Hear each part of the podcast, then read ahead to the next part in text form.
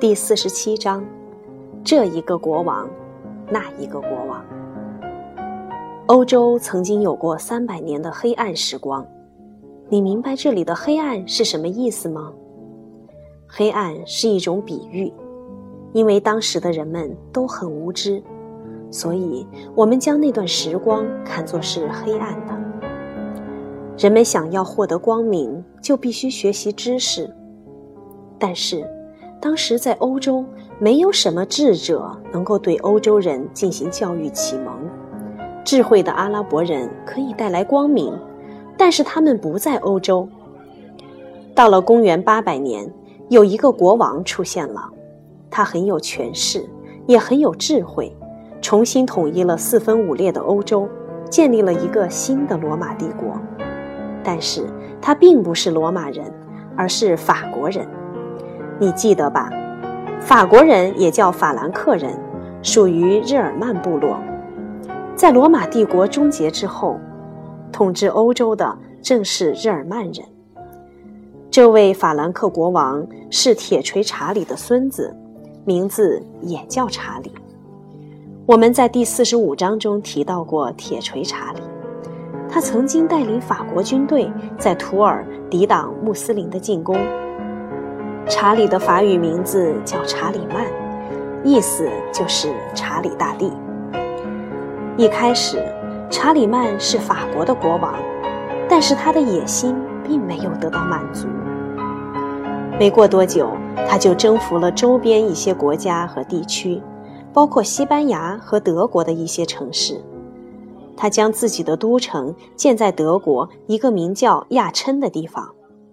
这个地方有许多温泉，查理曼很喜欢泡温泉，而且他还是一名游泳高手。当时，教皇管理着意大利的大部分地区。有一件事情令教皇很头疼，那就是意大利北部的一些部落总是挑衅闹事儿，不断的与教皇管理的地区发生摩擦。于是，教皇派人询问查理曼是否愿意南下征服这些部落。查理曼当然求之不得，他表示非常乐意帮忙，并且马上出发去了意大利。很快，他就征服了这些惹事的部落。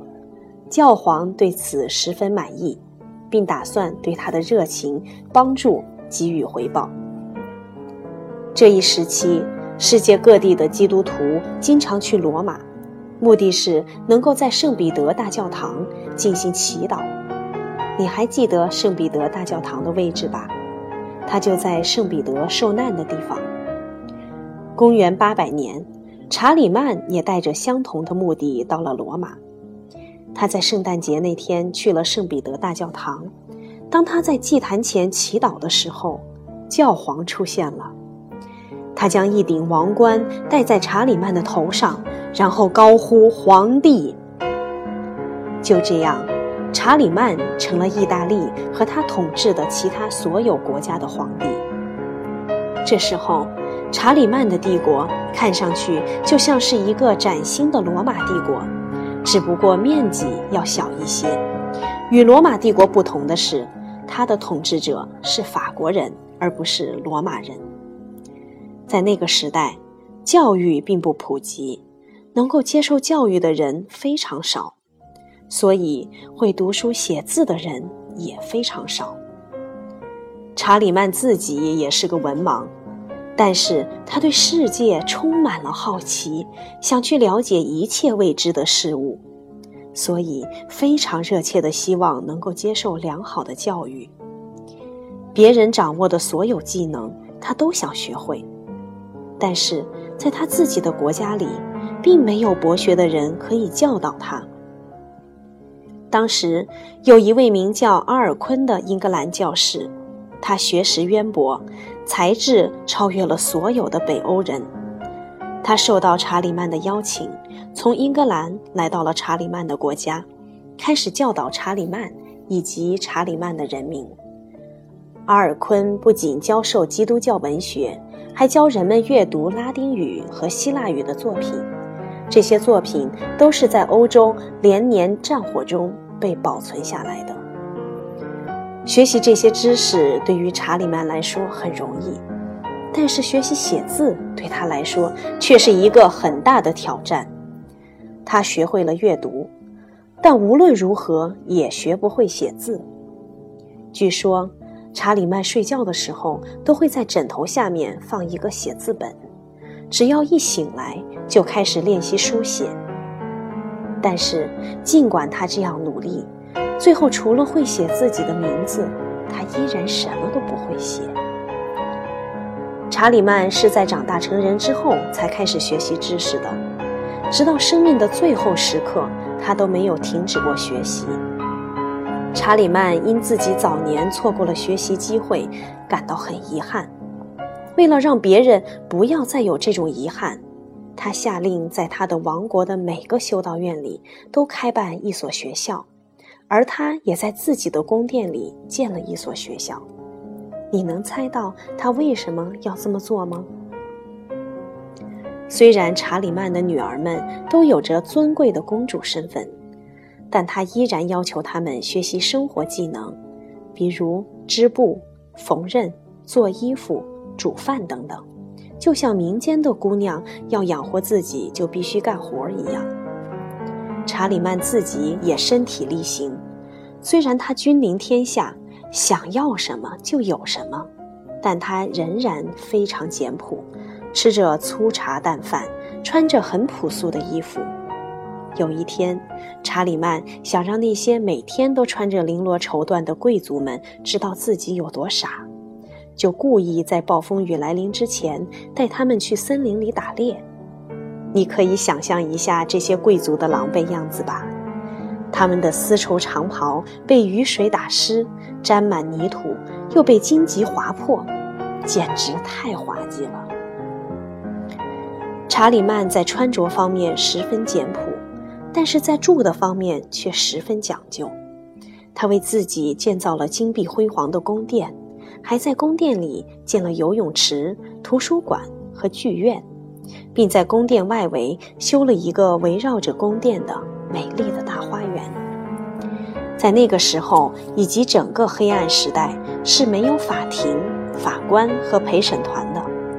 人们要判断一个人是否犯下偷窃、杀人或其他罪行，通常会使用一种奇怪的方法，让嫌疑犯扛着一块通红的铁块走十步。或者是把手伸进滚烫的水里，或者光着脚从燃烧着的煤炭上走过去。据说，如果嫌疑犯没有犯罪，就不会受伤；即使受了伤，也会马上痊愈。这种方法叫做神断法，它可能来源于圣经里沙德拉、米萨和亚伯尼哥的故事。你大概还没有听说过这些人吧？据圣经记录，在尼布甲尼撒时代，如果人们没有犯错，从炽热的熔炉里走过，都会毫发无损。查理曼虽然是个明智的君主，但他依然对神断法深信不疑。我们现在再也不会使用这种残酷而又不合理的方法来断定一个人是否犯罪。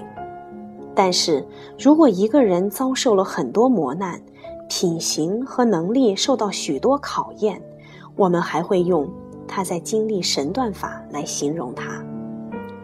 查理曼在世时，遥远的巴格达有个哈里发，名叫哈伦，这个名字的意思是受到神启的人。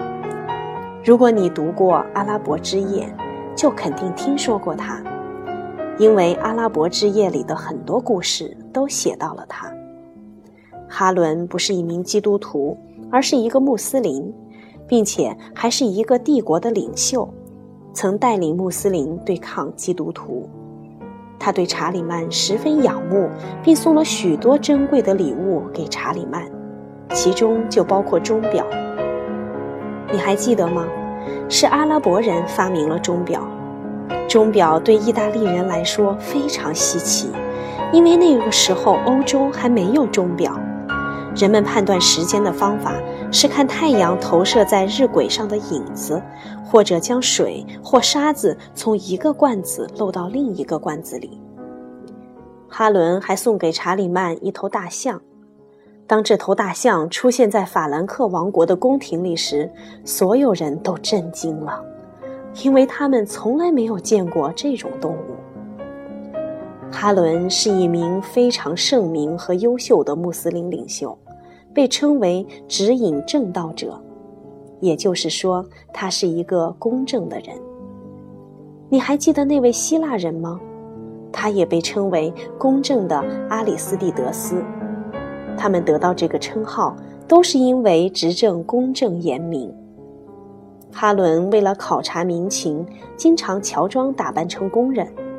他在大街上和市场上遇到一些人之后，就与他们交谈，从而了解大家对他的管理以及一些日常事务的看法。